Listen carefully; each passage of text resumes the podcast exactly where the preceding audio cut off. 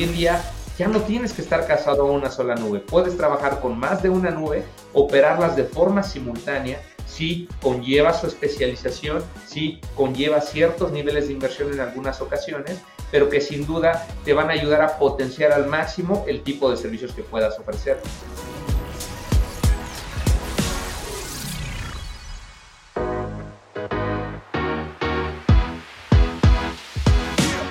Hola Latinoamérica, esto es Multinube al Extremo, el podcast que te cuenta todo sobre la nube y sus implicaciones. Un contenido original presentado por Rackspace Technology, los expertos en soluciones multinube de extremo a extremo. Descubre junto a Rodrigo Martinelli, actualmente VP and General Manager de Latinoamérica en Rackspace Technology. Te estará acompañando en esta serie de podcasts Tendremos invitados experimentados que nos compartirán su conocimiento, todos ellos especialistas en su materia y exitosos en su organización. Bienvenidos, arrancamos con nuestra segunda temporada y en el episodio de hoy te platicaremos qué hay más allá de la nube.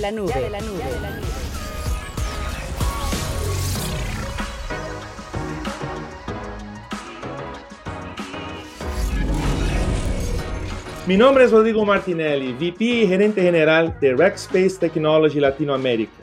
Cuento con más de 20 años de éxito en la industria de tecnología y te estaré acompañando en este programa donde tendremos invitados que nos compartirán su conocimiento y las experiencias que han vivido con relación a la nube.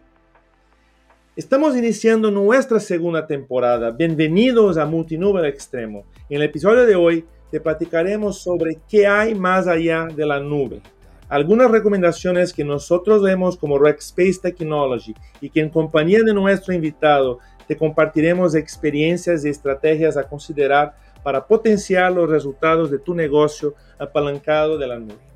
Hoy tengo el placer de tener más do que un socio de negocio, un amigo, Edgar Cerón. Bienvenido Edgar, gracias por estar aquí. Edgar es egresado de la Universidad Anahuac del Sur como ingeniero en sistemas computacionales, así como egresado del diplomado en alta dirección por el IPADE. Inició su carrera profesional de empresas como Grupo Televisa, Grupo Carso y Real Networks, en las cuales desarrolló su pasión por las soluciones de media digital. Actualmente, El Garcerón es el director general de Vivaro Digital, empresa del Grupo Vivaro, en donde busca innovar a través del desarrollo de soluciones de transformación digital, media, entretenimiento. Bienvenido Edgar, ¿todo bien? Todo muy bien, Rodrigo. Gracias por la invitación. No sabes qué gusto me da poder estar aquí contigo platicando. Perfecto. Bueno, vamos a hablar de nube. Vamos a hablar un poco de su experiencia con la nube. Y ya no es suficiente solo estar en la nube. El proceso de la transformación está más acelerado que nunca. Atrás quedaron los días del camino a la nube. De hecho, la mayoría de las empresas de hoy descubren que ya aterrizaron no solo en una, sino en varias nubes o en la multinube. El día de hoy tenemos un caso de una empresa que nació en la nube. Edgar, cuéntanos brevemente acerca de tu empresa para poner en contexto a nuestra audiencia. Con mucho gusto, Rodrigo. Eh, nuevamente gracias por, por, la invitación y gracias además por eh, darme la oportunidad de platicar de este tema que es tan, tan interesante que finalmente es la, la nube. Eh, de alguna manera todo lo que es el tema de nubes, si bien lo hemos venido escuchando a lo largo de ya de muchos años, me parece súper interesante que en América Latina, y me gustaría enfocarlo mucho en el tema de América Latina, todavía llega a haber algunas empresas que tienen dudas respecto a por qué subirse a la nube. Pero déjame eh, empezar respondiendo tu pregunta, Rodrigo. ¿Qué es lo que hacemos y por qué es que nosotros eh, surgimos o desde hace muchos años subimos a la nube. Yo formo parte de una empresa que se llama Vivaro Digital, soy el director general de Vivaro Digital, como lo mencionaste, y soy parte de un grupo que se llama Vivaro, Grupo Vivaro. Vivaro Digital inició hace ya muchos años en la industria de lo que conocemos como streaming. Lo que nosotros ofrecíamos hace ya, te diría que casi 20 años, eran soluciones para poder hacer streaming hacia cualquier tipo de evento y a cualquier usuario que se encontrara conectado en todo lo que era la red de Internet. Dentro de toda esta evolución, eh, Rodrigo, que teníamos en el mundo del streaming, nos fuimos dando cuenta que uno de los elementos que demanda mucho a lo que son las plataformas de, infraestructura es el streaming, porque eh, hablamos de video, hablas de mucho procesamiento, hablas de almacenamiento, hablas de ancho de banda, entonces hay un montón de distintos componentes que de alguna forma se integran para poder hacer una transmisión por streaming. Cuando inició el streaming, las empresas lo que hacían es que ponían su infraestructura en sus propias instalaciones y desde ahí hacían la difusión o la transmisión de contenidos, que en aquel entonces era correcto, era lo que existía, era como funcionaba y también partíamos del hecho que los niveles de audiencia no estaban ni cercanos a los niveles de audiencia que tenemos hoy en día, en los cuales incluso te conectas desde donde sea, desde un teléfono móvil, una tablet, computadora, una televisión, etc. Entonces, ¿qué sucedió cuando, cuando surge la nube? Cuando surge la nube, a todos aquellos que de alguna forma estábamos ya en esta industria de, de media, nos dimos cuenta que era súper interesante de no preocuparnos por temas de infraestructura, que creo que es el elemento más poderoso que te da la nube que de alguna forma no nos preocupamos por tener que habilitar un montón de servidores y tener que habilitar un montón de almacenamiento, derivado que además era muy difícil hacer un pronóstico o un forecast de cuánta audiencia ibas a tener conectada a una transmisión. Entonces, derivado de esto, era muy difícil hacer un dimensionamiento correcto de infraestructura.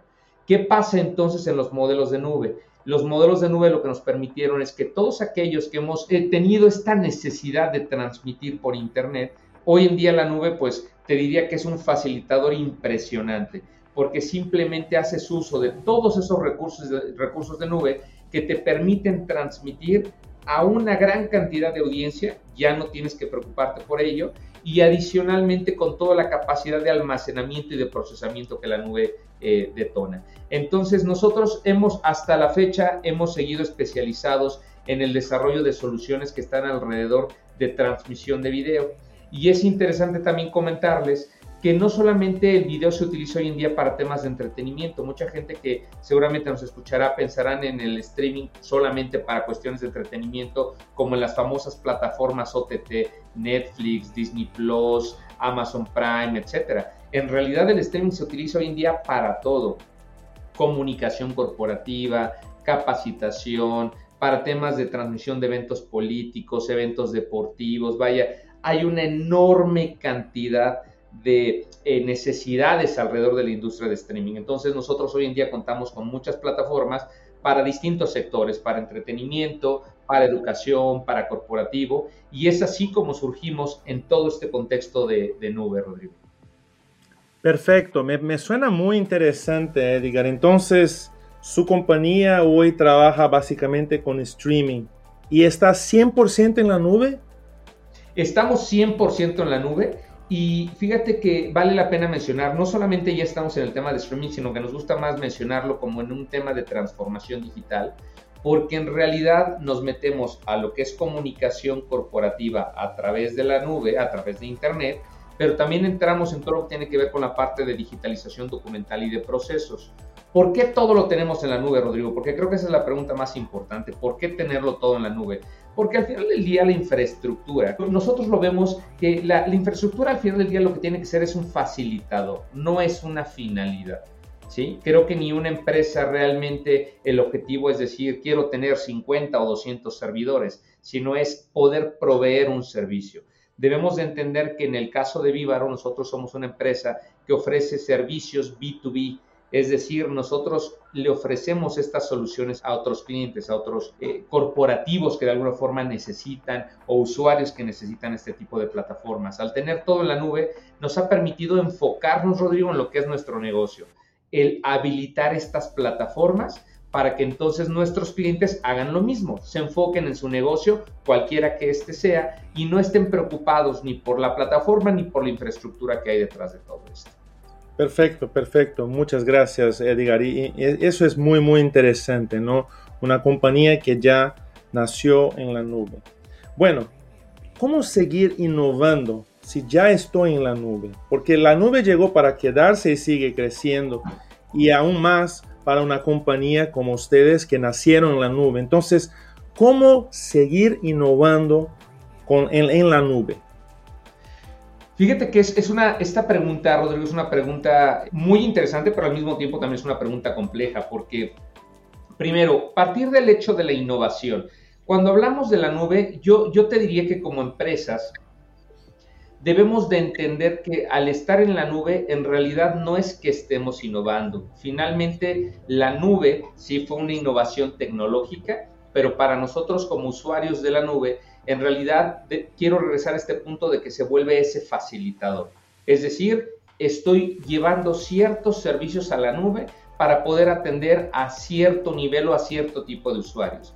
Pero al final del día la nube lo que me va a proveer son muchas herramientas. A mí me gusta decir que la nube es como un Lego, Rodrigo. Nos da todos los distintos componentes que necesitamos para que entonces como organizaciones podamos innovar. ¿En qué podemos innovar? Podemos innovar en procesos, cambiar ciertos procesos, optimización de servicios, optimizar productos. De nuevo, que la infraestructura no se vuelva un limitante o una limitante en cuanto a lo que nosotros vamos a ofrecer hacia nuestra audiencia.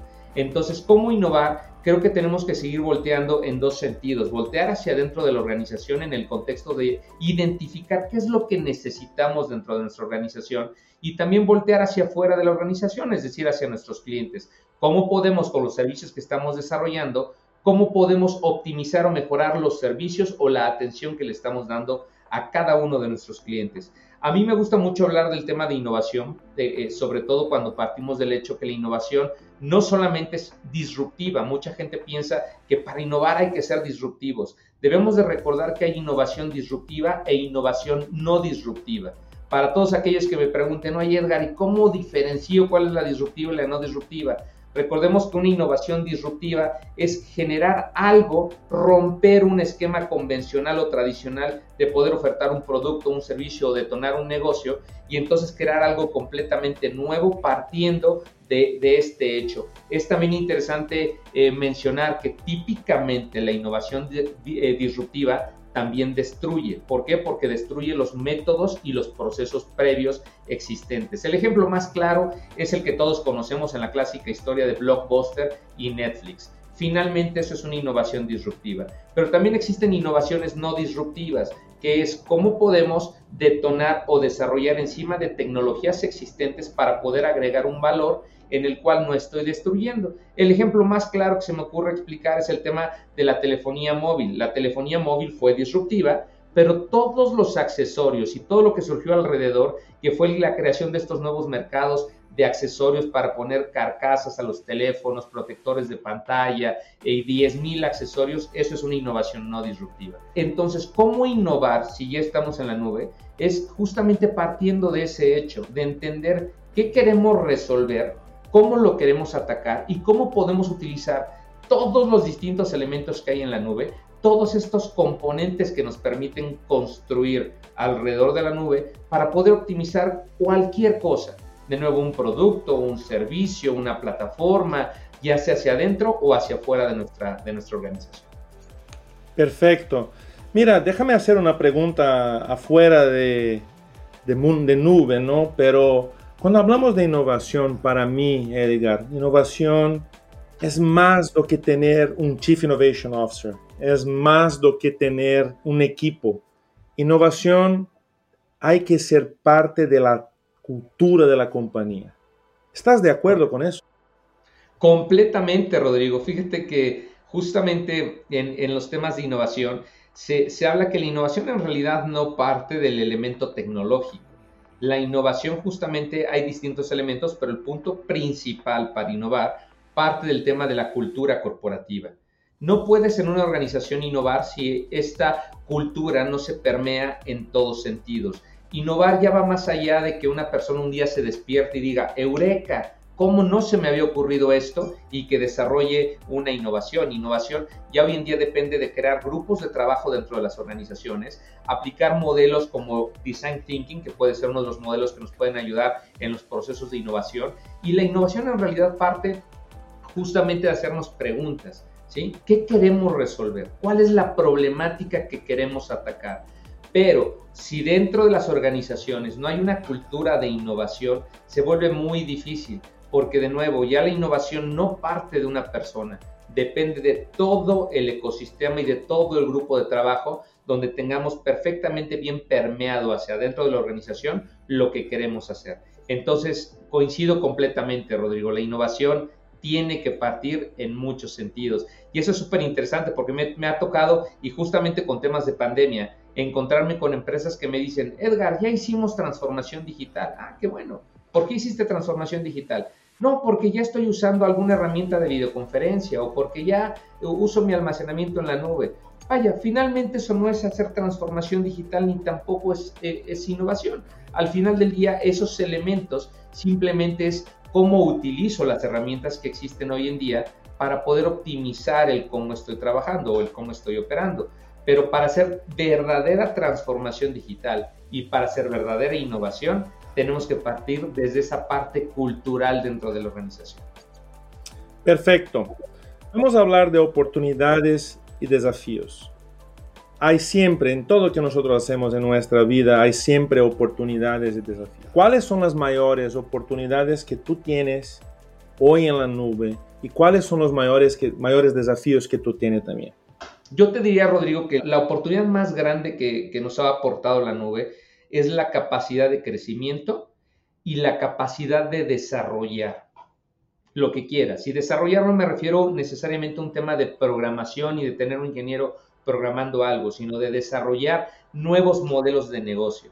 La nube en verdad es sumamente flexible, Rodrigo, y esto lo que te permite es poder crear, poder construir, regresar a este modelo del Lego, que al final del día la limitante ya hoy en día en la nube, pues va a depender mucho de qué tanto queramos innovar o de qué tanto queramos construir alrededor de nuestro negocio creo que ahí tenemos una posibilidad verdaderamente impresionante. A mí me gustaría compartirles un, ejemplo que tuve cuando, cuando el mundo de media, cuando estaba yo empezando con el mundo de media, realmente poder crear lo que conocemos en el mundo de video como una CDN, que es una red de distribución de contenido, era muy complejo porque había un elemento tecnológico, si bien no era la finalidad, pero yo lo requería.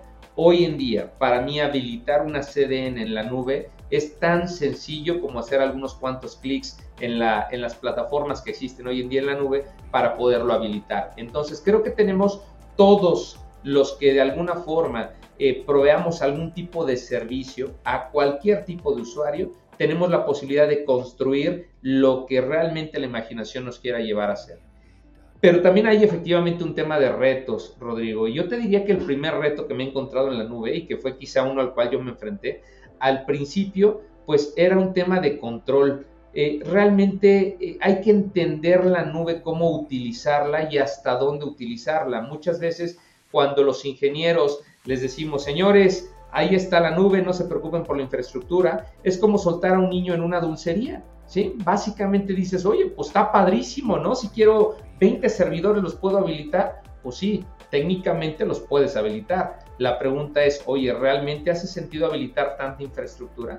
¿Hace sentido el, eh, eh, cómo estamos aplicando los modelos de negocio? Es decir, ¿estamos cobrando de la manera correcta al cliente? ¿Le estamos cobrando de más o le estamos cobrando de menos? Es decir, tenemos que empezar a meter ciertos mecanismos de control porque si no, pues sin duda se te puede desbordar un poquito el consumo. Ahí la, la, realidad es que, digo, ya hoy, hoy en día hay muchas herramientas que nos ayudan a controlarlo y que no suceda algo de lo cual después nos arrepintamos porque no tenemos forma de pagarlo, ¿cierto? Pero finalmente sí creo que se trata de ese control, de poder tener claramente identificado qué queremos hacer y meter los mecanismos de control para que a nivel de negocio realmente sea algo exitoso.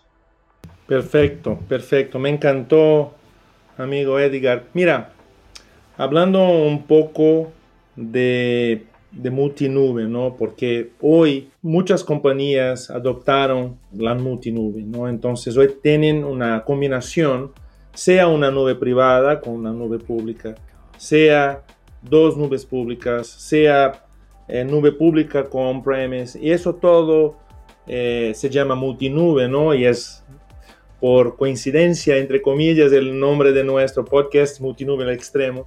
Entonces, hoy eso es una realidad. Y, luego, al fines de 2021, Edgar, yo hablé de cuatro tendencias que yo miraba para 2022 y una de estas tendencias era justamente la multinube, porque hoy la cantidad de, de modelos de negocio y la cantidad de tecnologías diferentes disponibles con una tarjeta de crédito es increíble. Entonces, ¿cómo tú ves este tema de multinube y qué barreras que has enfrentado para optimizar? Porque hoy con la cantidad de recursos que tenemos es muy, muy fácil que nosotros dejemos de optimizar los recursos en la nube y eso también nos costa plata. Entonces, una pregunta con dos partes. ¿Cómo manejamos la, la multinube, ¿no? la diferencia de los recursos, la diferencia de tecnologías entre las combinaciones y también cómo ustedes están enfocados en la optimización? Creo que el tema de multinube, Rodrigo, sin duda, eh, creo que es un, un tema también que tiene su grado de complejidad. Yo veo la multinube dividido en dos vertientes. Uno es una multinube bajo la cual tienes tus servicios segmentados, es decir, parte de tus servicios los tienes en una nube, otros servicios los tienes en otra nube y otros servicios los tienes en otra nube. En ese sentido, el reto mayor es justamente el aspecto de poder entrar en una línea de conocimiento de cómo funciona cada una de esas tecnologías, porque cuando hablamos de nube creemos que es algo genérico, ¿no? Decimos, oye, pues es sencillo, es la nube y listo, ya estoy ahí pero en realidad, dependiendo de con qué nube estemos, con quién estemos jugando, eh, AWS, Azure, Google Cloud Services, eh, Huawei Cloud, etcétera, cada una de ellas tiene ciertas ventajas y desventajas. Creo que es completamente válido que aprovechemos al máximo las ventajas de cada una de ellas y minimicemos así las desventajas. Entonces, en ese sentido, creo que se vuelve un reto de conocimiento, de cómo justamente poder capacitar a nuestra eh, eh, fuerza de ingeniería interna para que puedan conocer de la mejor manera la gestión de cada una de esas nubes. Sin duda hay jugadores interesantes en el mercado como Rackspace que te puede ayudar a decirte, sabes que no te preocupes, tengo yo aquí la gente que te puede apoyar para poder resolver justamente esas necesidades y que no tengas tú que preocuparte por cada una de estas, de estas infraestructuras. Ahora bien, está el otro vertiente que, que veo, Rodrigo, ¿no? Que es la vertiente de cuando tienes un servicio que de alguna forma está funcionando de manera simultánea en varias nubes. ¿Sí? estemos hablando eh, o pensemos en un contexto de alta disponibilidad, donde diga, ¿sabes qué? Yo quiero o por cuestiones geográficas entregarle a ciertos usuarios en una nube y a otros usuarios en otra nube, o quiero por cuestiones de redundancia que tenga mi información en dos nubes, así no tengo un impacto. Y ahí el reto más fuerte que veo es la homologación de la información, porque recordemos que para que eso suceda, necesita la información estar disponible en todas las nubes para que yo pueda hacer una buena distribución de todo lo que es la parte de la, carga de, usuarios o tráfico o de alta disponibilidad que queramos gestionar.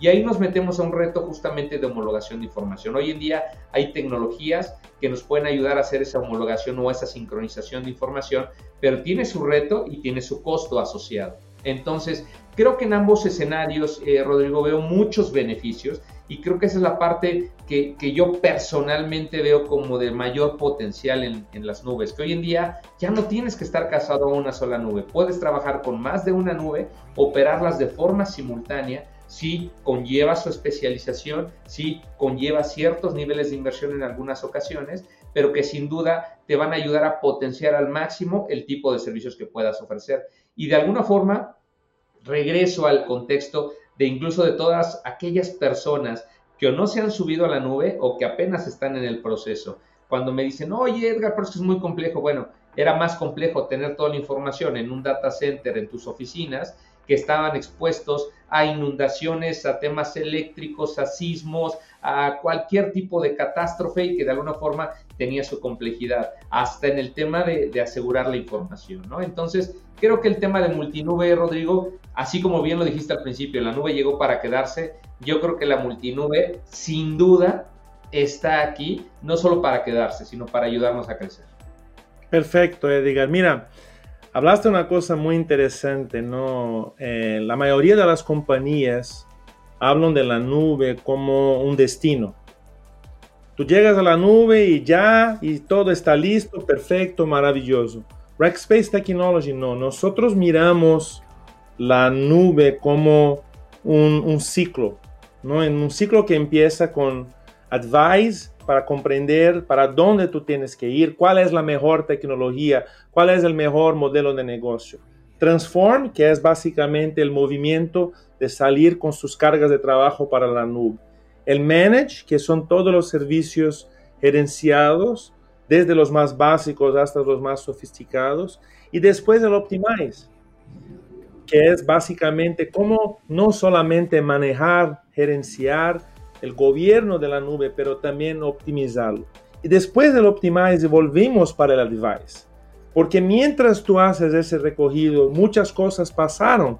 Tenemos nuevas tecnologías, tenemos nuevas necesidades de negocio. Entonces, hoy por hoy nosotros nos posicionamos como una compañía que te ayuda donde tú estés, porque cada una de las compañías, cada una de las personas que está escuchando este podcast está en un momento distinto de este ciclo de la nube. Y eso es muy importante comprender, porque tú no llegas a la nube y ya. Eso todo hay todo un proceso que tienes que seguir y también este proceso es muy importante que es que el mantenimiento de la nube sea ejecutado de manera eh, eh, distinta de lo que solamente llegar a la nube. Es así que nosotros nos posicionamos. Amigo Edgar. Rodrigo, perdón que te interrumpa, pero es, es justamente, cada empresa puede estar en un momento distinto en la nube, pero también cada empresa tiene una necesidad diferente dentro de la nube. A mí me gusta mucho pensar en esto como en el aspecto consultivo, esta, esta guerra interminable que hay, por ejemplo, de decir, ¿qué es mejor, un iPhone o un Android? A ver, ¿qué quieres? ¿Qué necesitas? Si solamente vas a mandar mensajes, pues prácticamente cualquiera de los dos te puede funcionar. Es más, ni siquiera tienes que irte a un teléfono de, de gama alta, puedes ir uno de gama baja. Oye, no, es que yo quiero fotografía nada más. Ah, bueno, hay dos, tres que son los mejores teléfonos en cualquiera de estos ecosistemas. O no, yo quiero video, es exactamente lo mismo. Pero el punto está, ¿cómo el usuario sabe elegir cuando el usuario típicamente o convencionalmente no es especialista en todas las distintas tecnologías que hay? Ahí es donde yo veo y es por eso que también para nosotros ha sido muy importante apoyarnos en Rackspace, Rodrigo, porque mantenerte como empresa al día en todo ese conocimiento mantenerte al día en identificar para qué me sirve más una nube o para qué me sirve más esta otra nube o dependiendo de mis necesidades cuál es la que más me conviene, no es una tarea sencilla. Por muy fácil que se vea, en verdad hay un trabajo detrás que es brutal. Y es por eso que nosotros también en ese sentido hemos optado por trabajar mucho con Rackspace, porque de alguna manera lo que buscamos son esos brazos esa gente que nos apoye a potenciar y a tomar esas decisiones, que sin duda, nuevamente, es de lo que se trata el, tema de la nube. No se trata de la infraestructura, se trata de para qué quieres la nube y qué vas a hacer con la nube. Muchas gracias, Edgar, y, muchas gracias por, por su mensaje. Eh, es muy importante tener socios de negocio como ustedes y, de verdad yo me quedo muy contento con sus palabras. Bueno, Amigo Edgar, estamos llegando al final de nuestro multinube al extremo, ¿no? Entonces, si alguien desea saber más sobre Vivaro Digital o tener algún contacto con, contigo, ¿cuál es tu correo, por favor? Con mucho gusto, Rodrigo. Mi correo electrónico es e-cerón, cerón con C de casa, e arroba vivaro.com. Buenísimo. Edgar, amigo Edgar, muchas gracias de verdad por su tiempo. Nos vemos en el próximo episodio. Hasta luego.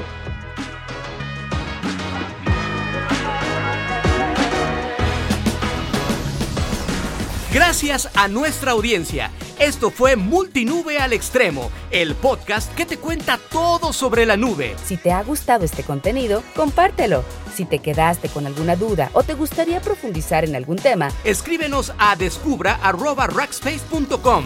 Nos vemos en la próxima.